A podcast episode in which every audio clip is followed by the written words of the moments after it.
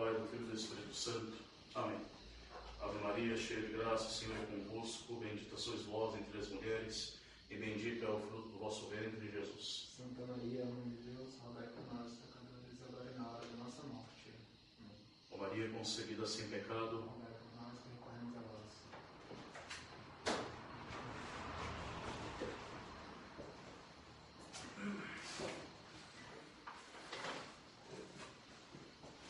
eu vos digo que todo aquele que se irá contra o seu irmão será condenado em juízo. Instruídos pela boca de nosso Senhor Jesus Cristo sobre a verdade e cheios da sua graça, os discípulos deste bom mestre, deste amável Senhor, devem ultrapassar em conhecimento e em santidade os escribas e os fariseus. A nossa observação da lei de Deus, dos mandamentos, deve ser mais completa e mais perfeita, uma vez que nós somos auxiliados pela graça. Os escribas eram doutores da lei, encarregados de explicar a lei de Deus ao povo. Os fariseus formavam uma seita à parte e queriam ser vistos como os grandes santos, pregavam, pregando uma, uma observação rígida, extremista da lei. Todos esses doutores e esses ditos santos personagens desnaturalizavam a lei de Deus. Eles a alteravam a corromper de hipocrisia. A sua justiça não tinha nenhuma preocupação com a vida íntima, com a vida interior. Segundo suas práticas, a vontade má do homem não seria pecado, desde que essa vontade não se traduza nos, através de obras exteriores.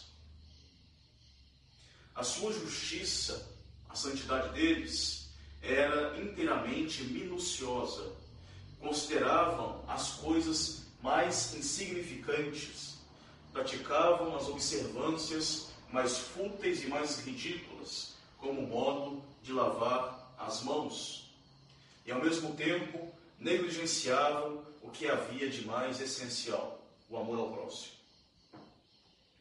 Interpretavam a lei de Deus, a lei divina, segundo as suas próprias fantasias segundo seus interesses e o movimento das suas paixões.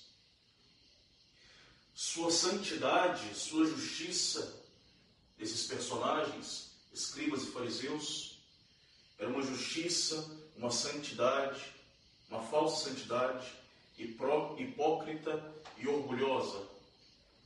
Agiam com vaidade e com ostentação a fim de se passarem diante dos olhos do povo como homens santos e virtuosos, e procuravam com isso captar os louvores e as estimas dos homens, esquecendo primeiramente de que primeiramente deve-se buscar a Deus e ser vistos primeiramente de Deus. Os discípulos de nosso Senhor Jesus Cristo não devem ser assim. Devem buscar uma virtude verdadeira e a mais perfeita. Uma virtude que vem desde o interior e que abunda nas nossas obras exteriores.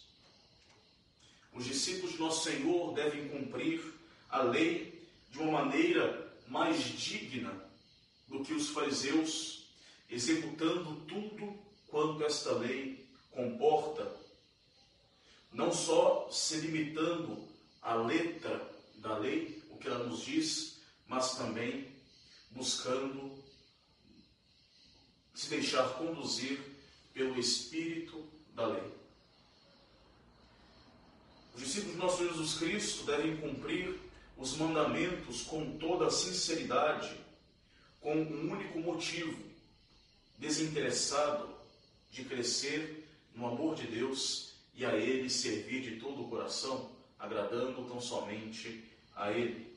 Pouco se importando, o Senhor certamente nessa pregação do Evangelho da Missa, deu vários exemplos de como cumprir devidamente a lei de santidade. Somente um nos chega no Evangelho de hoje. Os fariseus mente o homicídio real de tirar materialmente a vida de alguém, de um inocente.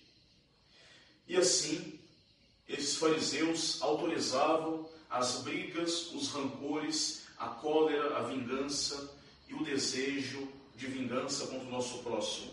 O Supremo, nosso Senhor Deus, que veio ensinar, que veio sobre a terra ensinar a lei de Deus em toda a sua perfeição, declara que esta lei do quinto mandamento não só proíbe o feito material, ou seja, o ato exterior de homicídio, mas ainda a vontade de cometê-lo. O Senhor condena esta vontade. Condena todas as paixões desordenadas que conduzem o homem a fazer o homicídio, como o ódio desordenado, a cólera desenfreada, as palavras injuriosas. É tão culpado do quinto mandamento da vida do seu próximo. Evidentemente, aqui nós temos a sua, nós colocamos as distinções de gravidade, mas ambos os atos vão contra o quinto mandamento: não matarás. De um lado, tira-se a vida do próximo, do outro, com, as, com a ira, com as ofensas, com as injúrias, nós atacamos de morte, digamos assim, a alma do próximo. O vício da cólera desordenada, o vício da ira, é muito comum mesmo entre nós cristãos, que nós que somos convidados a praticar uma santidade, uma justiça mais perfeita do que aquela dos fariseus. A cólera ou a ira é um dos sete pecados capitais, é o um movimento desordenado da alma contra as pessoas ou mesmo contra as coisas e objetos que nos desagradam, nos levando a odiá-las e as repelir com violência e mesmo com ações vingativas. Esta cólera desordenada é criminosa, condenada pelo quinto mandamento da lei de Deus: não matarás. É criminosa quando ela cai sobre aquela pessoa que não merece recebê-la, uma pessoa inocente. Ela é criminosa quando se emprega meios ilícitos, como a calúnia, as maledicências, quando ela nos porta à vingança que nós temos, que nós alimentamos por alguém, ou simplesmente por ter sido ofendido de alguma forma.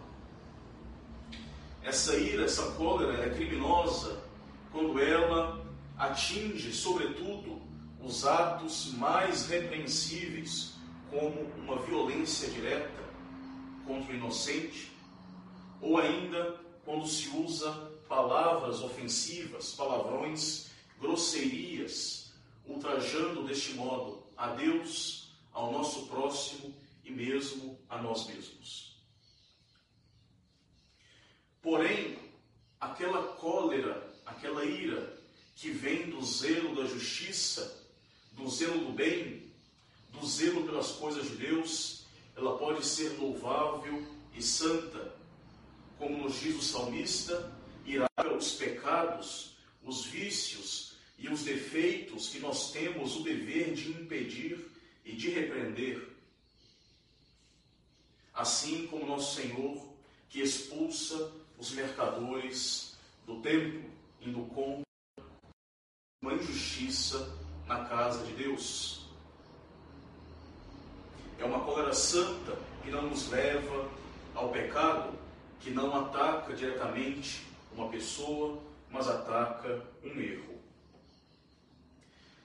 Mas é necessário que ela proceda de um zelo verdadeiro e sincero pela glória de Deus e pela salvação das almas,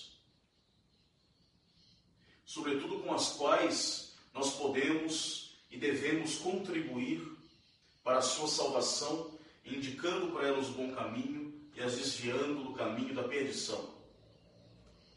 É necessário que ela ataque os pecados e os na sua pessoa, sem atacar diretamente o homem na sua pessoa, tomando esse maior cuidado de se dizer zelador das coisas de Deus e acabar se deixando encolarizar simplesmente por uma antipatia natural, atacando mais a pessoa dos homens do que mostrando para com eles a maldade, mostrando para eles o quanto o vício é mal para tirá-los da sua injusta, é um pecado grave de sua natureza. E São Paulo, apóstolo, a enumera entre os pecados que excluem do céu. E assim diz nosso Senhor: quem se irá contra seu irmão será réu de julgamento, será réu de juízo. Esta ira é grave todas as vezes que a emoção é bastante violenta para ferir gravemente a caridade, seja por palavras, seja por ações, ou ainda ser causa de um grande mal ao próximo, na sua pessoa ou nos seus bens podendo nos levar a vinganças extremas. Esta ira é grave quando simplesmente nós desejamos um mal para o nosso próximo através de palavras, ações e gestos, por exemplo, desejando a morte do nosso próximo, ou catástrofes nos seus bens materiais. A ira, a cólera é venial quando produz somente uma simples indignação ou impaciência contra as pessoas, mas se deve tomar aqui também todo cuidado e vigiar sobre si mesmo, pois que de impaciência em impaciência se passará muito rapidamente aos maus pensamentos, aos maus julgamentos e depois, exteriormente, às palavras ríspidas e as maldições. A cólera, a ira desenfreada, que não é remediada, ela torna o homem um objeto de execração por Deus. Pois que ela expulsa Deus do coração, pois que só Deus habita nos corações mansos e humildes, como de nosso Senhor, e consequentemente a ira da abertura ao, no coração a entrada do demônio. A cólera, a ira, nos torna odiosos aos olhos dos nossos próximos, porque a nossa ira lhes causa algum mal, injúrias, ofensas, perda da paz, querelas, processos, violências vinganças. A ira também torna o homem insuportável, inclusive para si mesmo, porque ela traz consigo todos os inconvenientes e infelicidades que é que ela ela obscurece a razão, ela faz cometer milhares de excessos e torna a conversão do homem a conversão do seu coração quase impossível. Diante disso tudo, nós devemos então logo remediar a nós mesmos se nós temos a facilidade de nos irarmos contra o nosso próprio, nosso próximo ou contra as coisas materiais em geral. Devemos nos remediar antes que esse vício, que esse pecado capital se enraize em nossos corações.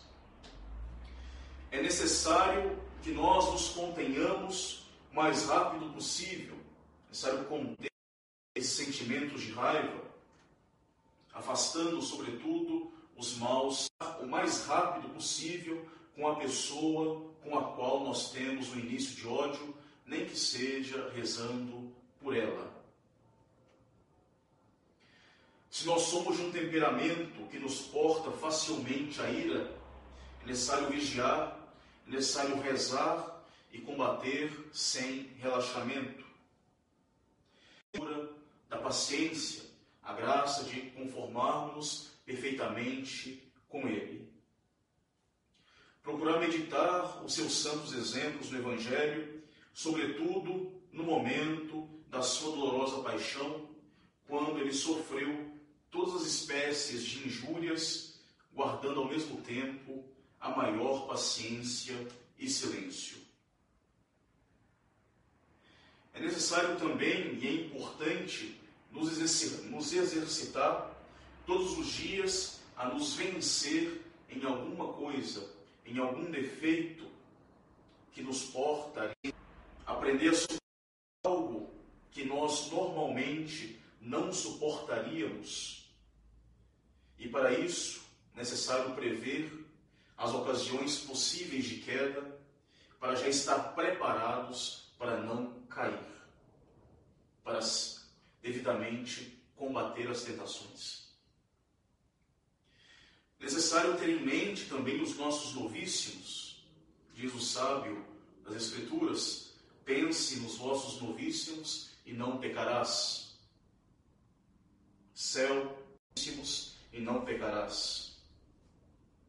Necessário pensar nos nossos novíssimos, sobretudo pensar naquela raiva, naquele ódio daqueles que estão condenados aos tormentos do inferno, que se odeiam entre si e levantam a cada instante o seu grito contra Deus, contra si mesmos e contra as outras, as outras almas. Não sejamos da corja desses infelizes. Busquemos a caridade e a santidade que se encontra na fornalha da caridade, o coração de Jesus sempre aberto por nós, para nós pela lança, que é sempre manso humilde, é o nosso primeiríssimo exemplo no exercício desta virtude de mansidão. Devotemos-nos devotemos a nosso Senhor, procuremos imitá-lo. Peçamos ao Divino Coração de Jesus a verdadeira santidade interior, não somente quanto à mansidão, mas ainda quanto a todas as virtudes. Santidade interior que vai nos portar de forma real, verdadeira, a cumprir né, perfeitamente todos os preceitos de Deus, não como os escribas ou os fariseus, de forma hipócrita, mas de fato buscando uma verdadeira transformação interior que vai, consequentemente, transformar cada um de nossos atos no exterior. E assim, unindo-nos a nosso Senhor, buscando imitá-lo, cumprindo desde o nosso interior os seus santos preceitos, pelo amor que nós portamos a Ele, nós possamos, a cada dia, a cada domingo, livres de todo o pecado né, que nos mancha a consciência muitas vezes, nós possamos nos aproximar dos santos altares e oferecer a Jesus Cristo, a nosso Deus, o sacrifício de um coração puro, de um coração livre de toda raiva, de toda miséria, para receber dele, da sua imensa bondade e misericórdia, todas as graças que nós tanto precisamos. Louvado seja nosso Senhor Jesus Cristo.